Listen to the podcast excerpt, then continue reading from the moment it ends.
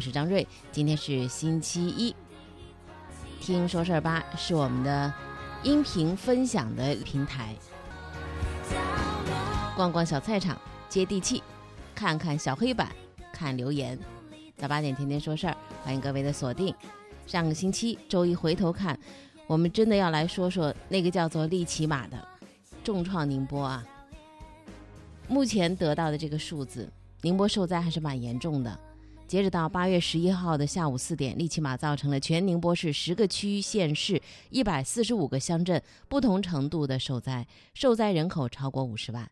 截止到记者发稿前，全市还没有接到因灾人员伤亡和失联的报告，水库、海塘等重要的水利工程没有发生重大险情，社会秩序良好。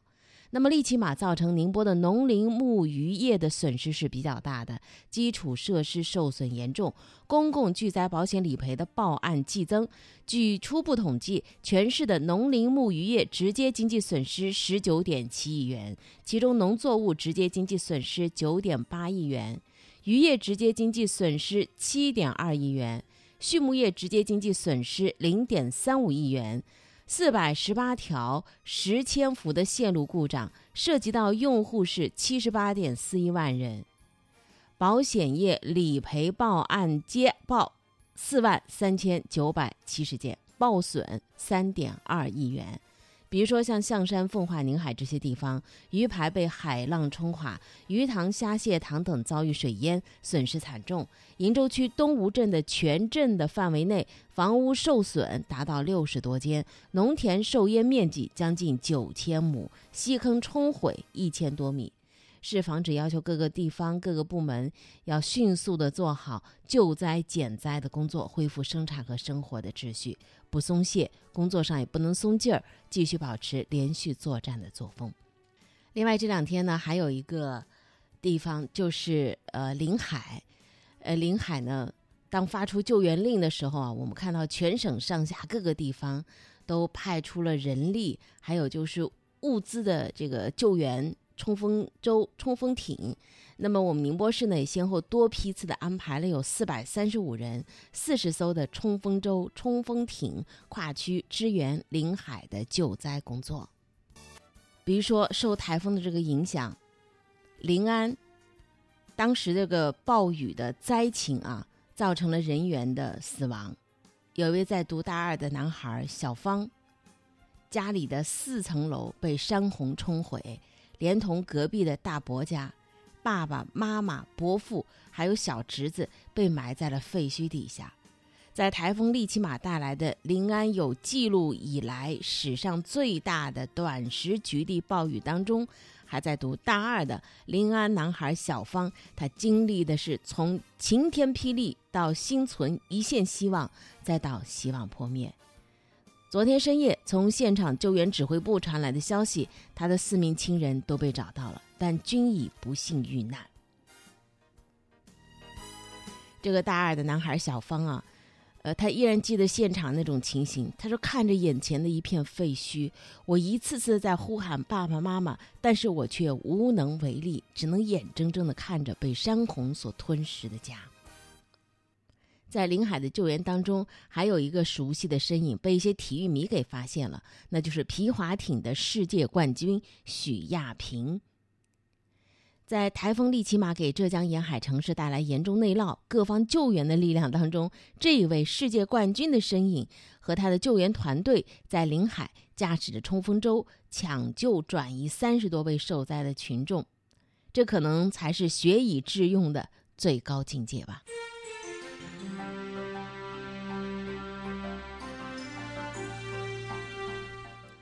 接下来快速浏览时段，来关注最新一些动态。那么，这个叫利奇马的台风从登陆了浙江温岭之后，肆虐江浙，继续北上。十一号晚上，它在山东青岛再次登陆。今天，山东、河北、天津、辽宁和吉林五个省市都会有大到暴雨。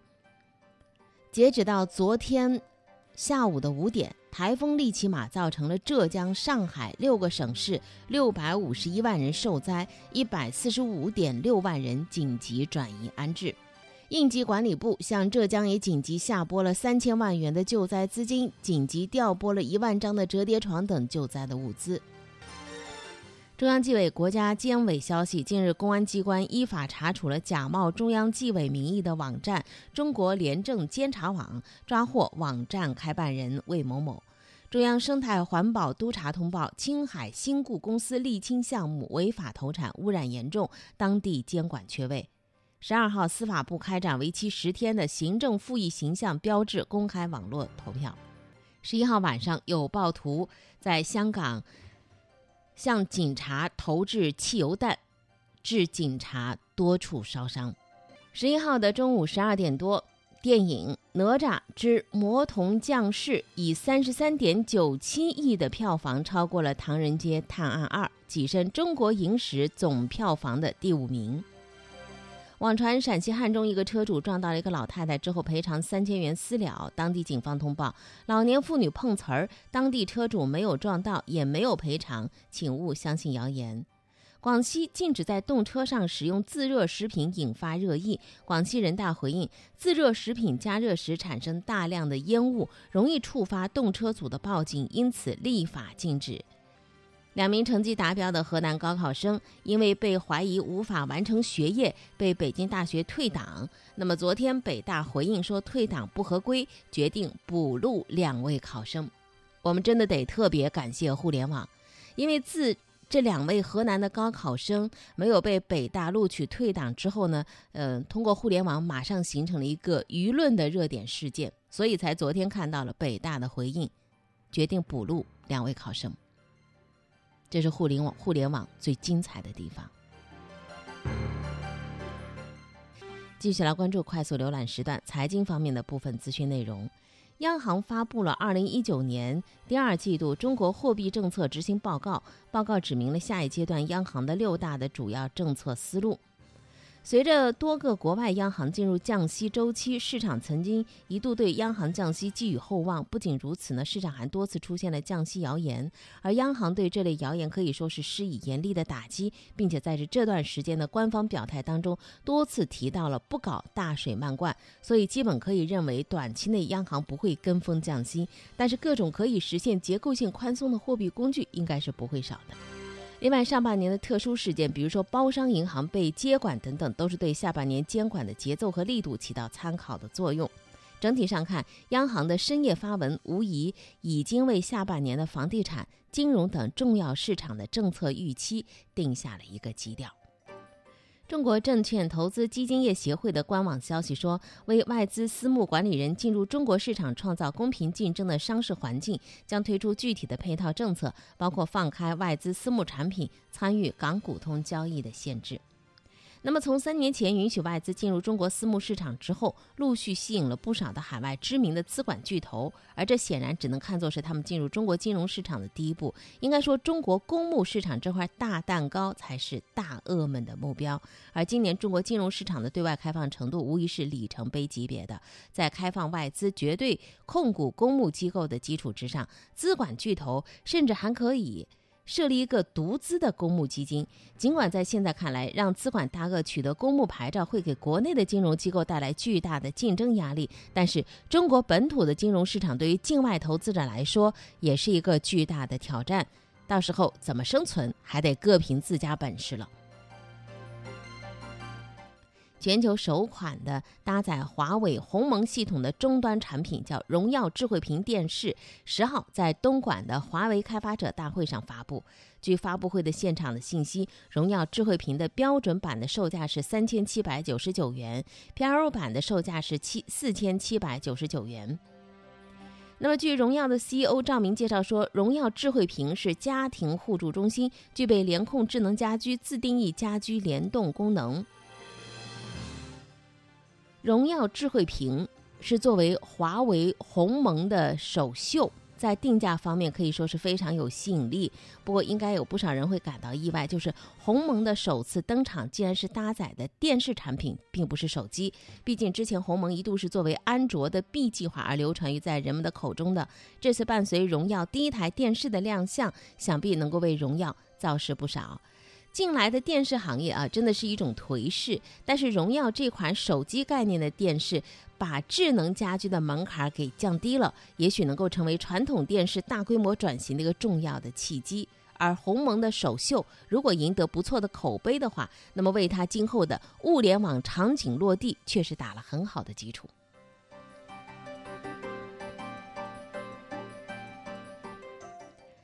武汉斗鱼联合民营航天公司林客航天在青海完成了一个 RLV-T5 的可回收火箭第三次飞行以及回收实验。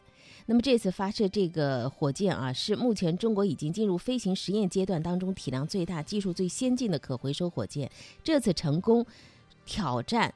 刷新了国内这个领域的记录。斗鱼联席的 CEO 张文明介绍说，斗鱼在科技领域每年投入都超过一千万，其中以航天航空领域为主。去年的十二月七号。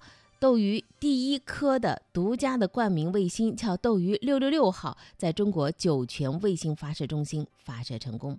我们在看到这个消息之前就知道，斗鱼涉足到航空航天领域的人多吗？应该很少。我们只知道它是一个视频网站，对吧？有谁能够想到，它不单单是在这个直播间里头刷火箭，同时还在太空里头刷火箭和卫星。作为一家娱乐性质的公司。他无疑是给行业做出了一个榜样，他也非常能够容易赢得大众的好感。那么，至少在他的经历之上，可以看出近几年航天民营化是有着很明显的迈进。而一旦民营航天产业兴起，航天市场真的就打开了。八月十一号的消息，有些二手交易平台上出现了不少的欠条、借款转让、债权转让的条目，产生欠款的原因多种多样。但是发布人遇到的难题都是欠款一时无法收回。有发布人以六折的价格把十万元的欠条在二手交易平台上转让，在二手交易平台上除了有欠条转让的消息，还有代理收欠条的信息发布。律师说，债权转让具有法律效力，但是网上转卖欠条，这是面向不特定的陌生人转让债权，对于卖家和买家来讲都是有风险的。这个二手交易平台上头确实有很多的商品，有的让人感觉挺奇葩的，比如说有的卖彩妆的，还有卖宠物的，还有买卖这个呃搞怪手作的等等。但是打折买卖欠条，这可能是要付出代价最大的一种。愿打愿挨的欠条交易看着挺合理，其实风险是挺大的，因为买卖双方都未必会提供真实的信息，债权是不是合理，往往也无从考证，双方都可能会面临得不偿失的状况。二手交易本来是基于彼此之间的信任，普通交易不信任的代价，可能我就是损失几件商品，但是欠条交易的损失就可能上万。从媒体报道来看，虽然平台已经禁止了一部分的交易，但是还有不少新的欠条转卖的消息在登出来。对于二手交易平台来讲，存在法律争议的交易商品可能不止欠条一种。怎么样应对层出不穷的新型的交易类型呢？起到筛选、保护交易双方利益的作用，这也是平台面临的挑战了。蚂蚁金服推出了一个大病互助计划，叫相互保，在九号举行了沟通会，宣布相互保上线九个月，存量成员超过八千万，成为全球最大的互助保障平台。那么今年以来呢，每个相互保成员的最高分摊的金额只有三块五毛八。下一步说要向保险公司全面开放合作。那么，对于管理费的标准、人均分摊的金额是不是增加等热点的问题，相互宝也做了回应，说百分之八是互助行业比较通行的管理费标准。二零一九年的分摊金额会低于一百八十八元。相互保上线不到一年，用户超过八千万，这说明什么呢？就是这个模式啊，呃，是不少人愿意接受的。这什么模式呢？叫做一人生病，大家出钱。同时呢，进入门槛较低，也不用预支保费，也增强了相互保的增竞争力。当然，随着用户数的不断增加，用户的疾病的发病率逐渐的会接近社会的一般水平，短期内分摊金额还有可能会增加。但是呢，一百八十八元的红线还远远不到，再加上有蚂蚁金服在背书，消费者当然也不用过于担心。只不过因为网络互助平台的监管是刚刚起步的，用户对于互联网金融的隐忧也还是有。目前来看，要想留住用户的信任，还是要付出成本的。我是托尼，从事咖啡行业十四年，没有什么能阻挡我们对好咖啡的向往。欢迎继续听说事儿，生活比新闻更精彩。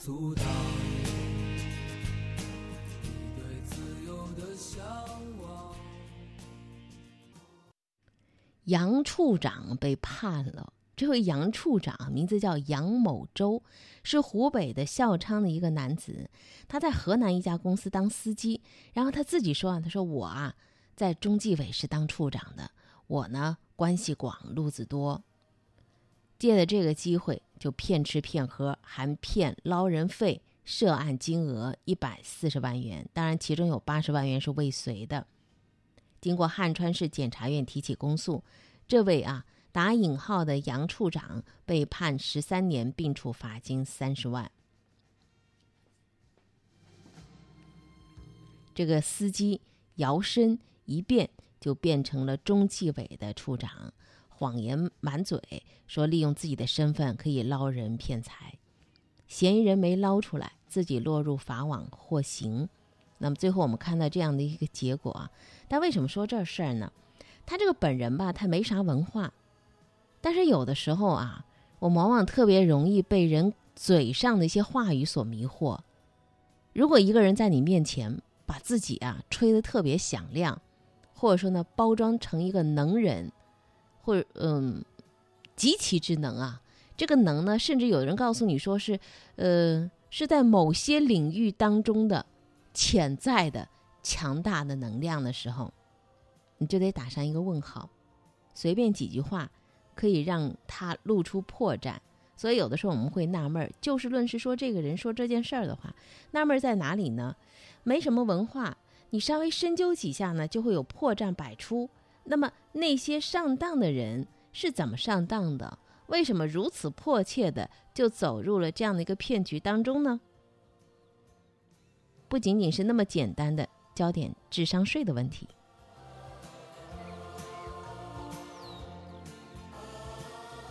大雨中的一声巨响，惊动了四川省绵阳市游仙区中科社区的居民。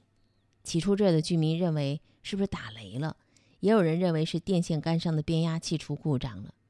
结果一两分钟之后，又一声巨响传来，警车和救护车匆忙赶到，人们反应过来。是社区旁边的石马镇七星坝片区的拆迁指挥部出事儿了。拆迁指挥部位于中国工程物理研究院新建的公共租赁住房项目区，这个项目区和中科社区只相隔着一条刚刚建成的中棉路。拆迁范围在这个项目区的外围，用于建设一所配套小学。制造两声巨响的。是四十九岁的中科社区的居民水电工徐维刚。爆炸发生在半个小时前，他发了一个朋友圈，说：“今天是不是个好日子啊？”省略号啊，六个点儿。老百姓是无辜的，哪又是省略号？二零一九年的七月二十六号的晚上，绵阳市公安局游仙分局发布了警情通报。当天中午十一点三十分左右。石马镇一个在建小区发生一起爆炸案，造成多人受伤，其中五人伤势较重，包含犯罪嫌疑人在内，十五人轻微伤。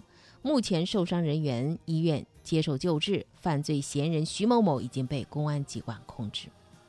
财新记者从游仙区的相关部门了解到，截止到八月一号的下午，有一名伤势较重的七十三岁的男性受害者抢救无效死亡。十五名轻微伤者当中，已经有十三人出院，还有包括犯罪嫌疑人徐维刚在内的六人留院治疗，均无生命危险。事发前，几乎没有人觉察到徐维刚的异样，在当地居民当中，徐维刚一直是老实本分。居民说，他绝不是一个欺行霸市的人呢，谁也不知道他会走这个极端呢。近日呢，有一个未满十八周岁高中毕业的女生，拐卖了要拐卖他的人贩子。结果一审被判三年，二审呢判免于处罚这个小女生。这个小女生呢，呃，名字叫刘慧，刚刚高中毕业，还未满十八岁。她去城里玩，准备回家，在车站被小偷把钱包偷走了。她发现钱包没了，然后呢就喊：“哎呀，我的钱包丢了！谁把我的钱包偷走了？”这个时候呢，有一个挺漂亮的，穿着也挺好看的漂亮女人走到他身边，就对他说了：“哎呀，小妹妹，你钱包丢了啊？你要去哪儿啊？”刘慧就说：“我要回家去啊，并且说了家在的地方，说没钱买车票了。”那女的就说：“真巧，我也是那人，咱们是老乡。这样吧，我给你买车票。”刘慧就说：“谢谢大姐啊，太好了，回家我把钱就还你。”这个女呢说她叫刘梅，帮刘慧呢买了车票，然后跟刘慧呢一起坐车回家。刘梅说呢，她在城里的老公家开的公司上班，到了县城下了车，刘梅说舅舅家就在这儿。让刘慧呢陪她去一趟，然后再回家。刘慧想自己呢还要再坐汽车，然后还要再走一段山路才能到家。人家给自己掏钱买了车票，再说自己现在没钱买汽车票啊，就同意跟着刘梅去了。到了刘梅舅舅家，这院子房子挺不错的。刘梅舅舅呢把他们接进去了，而刘梅舅妈呢却出去了。然后他们在屋子里说了一会儿话，那舅妈回来了，还带了一个干不拉几啊、瘦瘦的、脏兮兮的男人。然后那男人一进屋呢，就盯着刘慧看。过了一会儿呢，刘梅就对刘慧说：“说妹子啊，我跟我舅说点事儿啊，你就到那屋那边屋去休息一下。”然后呢，就把刘慧带到另外一个房间，让她在床上休息。刘慧自己在房间里就感觉不对劲儿，她说：“那个脏兮兮的男人怎么一直盯着自己看呢？我不会是遇到人贩子了吧？”她一推门，结果发现门呢被从外面锁上了。这下她就在想，这该怎么办呢？看到房间连着储藏室，所以她就到储藏室搬了个凳子站在上头，从储藏室的窗户缝隙正好看到那个房间。然后他看到对面房间里啊，刘梅就在说了：“说你看这姑娘多好啊，水灵灵的。”那个脏兮兮的男人就问刘梅多少钱，讨价还价，最后四千。刘梅说：“大白天不好直接带，那晚上晚上天黑了我给你送过去。”好，这男人就走了。刘慧呢就躺在床上装着睡觉。这刘梅进来了。说走啊，我带你出去串门。刘慧就趁机跟着刘梅讲，说我吧有三个好姐妹，呃都没考上大学，也没考上其他的啊，呃而且呢四个人呢都讲好了，我们有福同享，所以呢我能不能让我那三个姐妹跟我一起来工作呢？刘梅心里想，自己又可以多赚三个人的钱，不是吗？好，然后带她呢就离开这儿，并且坐车跟着刘慧去了他们家所在的镇上。到了刘慧家所在的地方，刘梅住进了一家招待所，让刘慧呢去找她的同学。刘慧离开招待所，心里想：我要么去报案，可是一想我也没证据啊，要刘梅她不承认也没办法，但这样也不甘心，怎么办呢？报复一下他。这小丫头还挺灵的，她看到边上有一个男人在外面拢着一堆火，在那烤火。那个男人呢，眼睛一只眼，她也走上去跟那个男的搭话。说大叔啊，你怎么不把柴火抱屋里去烤啊？那男的说抱进去多麻烦呐，挺懒的。刘辉又说了，看你挺悠闲的，你孩子一定挺孝顺吧？那个男的说，我哪有孩子，我老婆还没呢。看我这样，谁跟我呀？刘慧就跟他说，有钱还怕娶不到老婆吗？可以买呀，上哪儿买啊？哎，我认识一个啊，三十多岁，长得也挺好，你愿意我就介绍给你认识。那男的说：“太好了，行啊，多少钱啊？”刘慧说：“你就给我个路费当介绍费就行了，五六百块钱就行。但是他要是看到你不愿意怎么办呢？”那个男的说：“哎，你就把他领到我这儿来，剩下就不用你管了。”好，这小丫头跑到招待所见到刘梅，跟她讲自己事先想好的瞎话，说：“哎，我跟我同学说了，他们都可高兴了，愿意跟我一起到你这儿来，但他们爹妈不太同意，你得去一趟，得见见他们，跟他们讲讲。”这样呢，刘慧就把刘梅带到了那一只眼的男人那里，跟大跟那个人说说大叔啊，来客人招待一下吧。好，出来把他们接了进去。然后刘慧呢就对刘梅说：“大姐，你先坐一下啊，我把我同学和他们父母全找来。”刘慧就出来了。那个一只眼的男人呢给了他五百块钱，刘慧就回家了。回到家见了父母，她就哭了，把这一天的遭遇跟父母一讲。父母说：“咱们得去报案呢。”所以到了派出所报案了。民警听完刘慧讲的经过，就对她说：“你来报案挺好的，但是呢，你卖了他，我们也得拘留你。然后警察就带着刘慧到了一只眼家，只有那一只眼自己在家里，刘梅不在。原来什么呢？那个男的也是个人贩子，然后呢，他把这个刘梅呢卖给了同村的一个光棍儿。警察后来找到了刘梅他们，检察院对这一系列人犯提起了公诉。刘梅专门从事拐卖妇女儿童，已经拐卖五六个了，被判无期徒刑。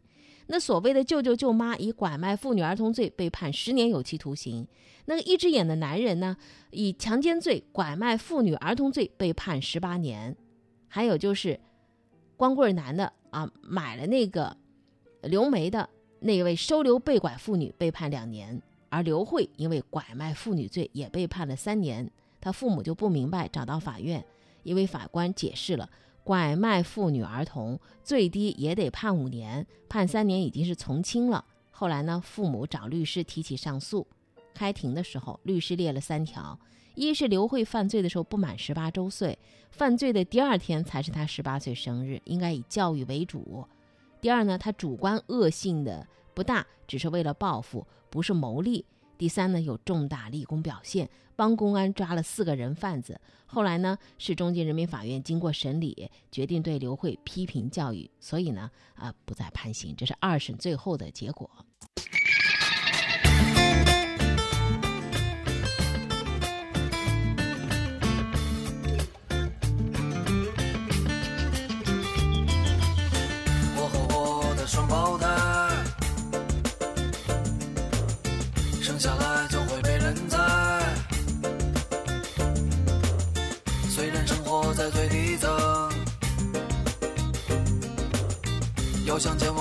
下头来，没有我人们会说你不够时尚。虽然我只能随着你的脚逛荡，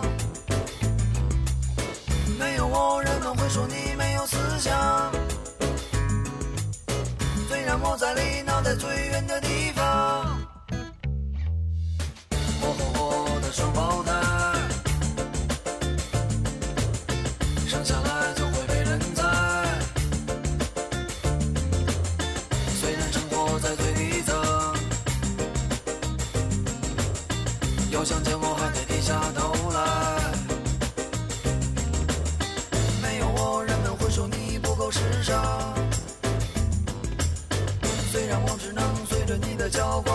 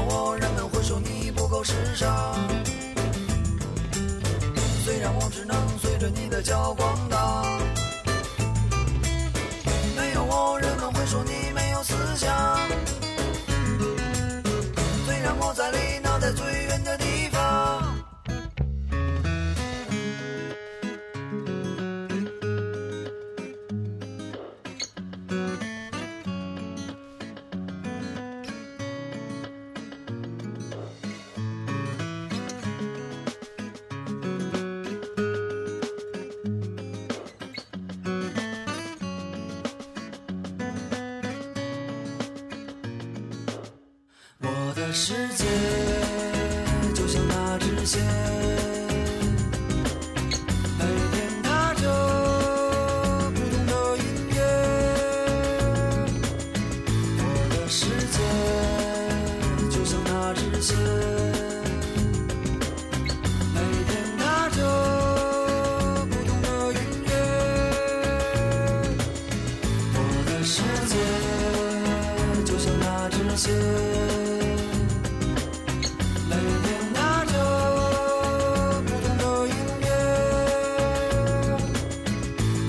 世界